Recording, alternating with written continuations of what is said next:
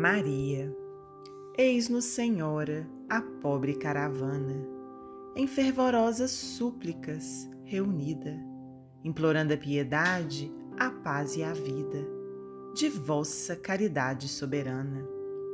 Fortalecei-nos a alma dolorida, na redenção da iniquidade humana, com o bálsamo da crença que promana, das luzes da bondade esclarecida providência de todos os aflitos. Ouvi dos céus ditosos infinitos nossas sinceras preces ao Senhor. Que a nossa caravana da verdade colabore no bem da humanidade, neste banquete místico do amor.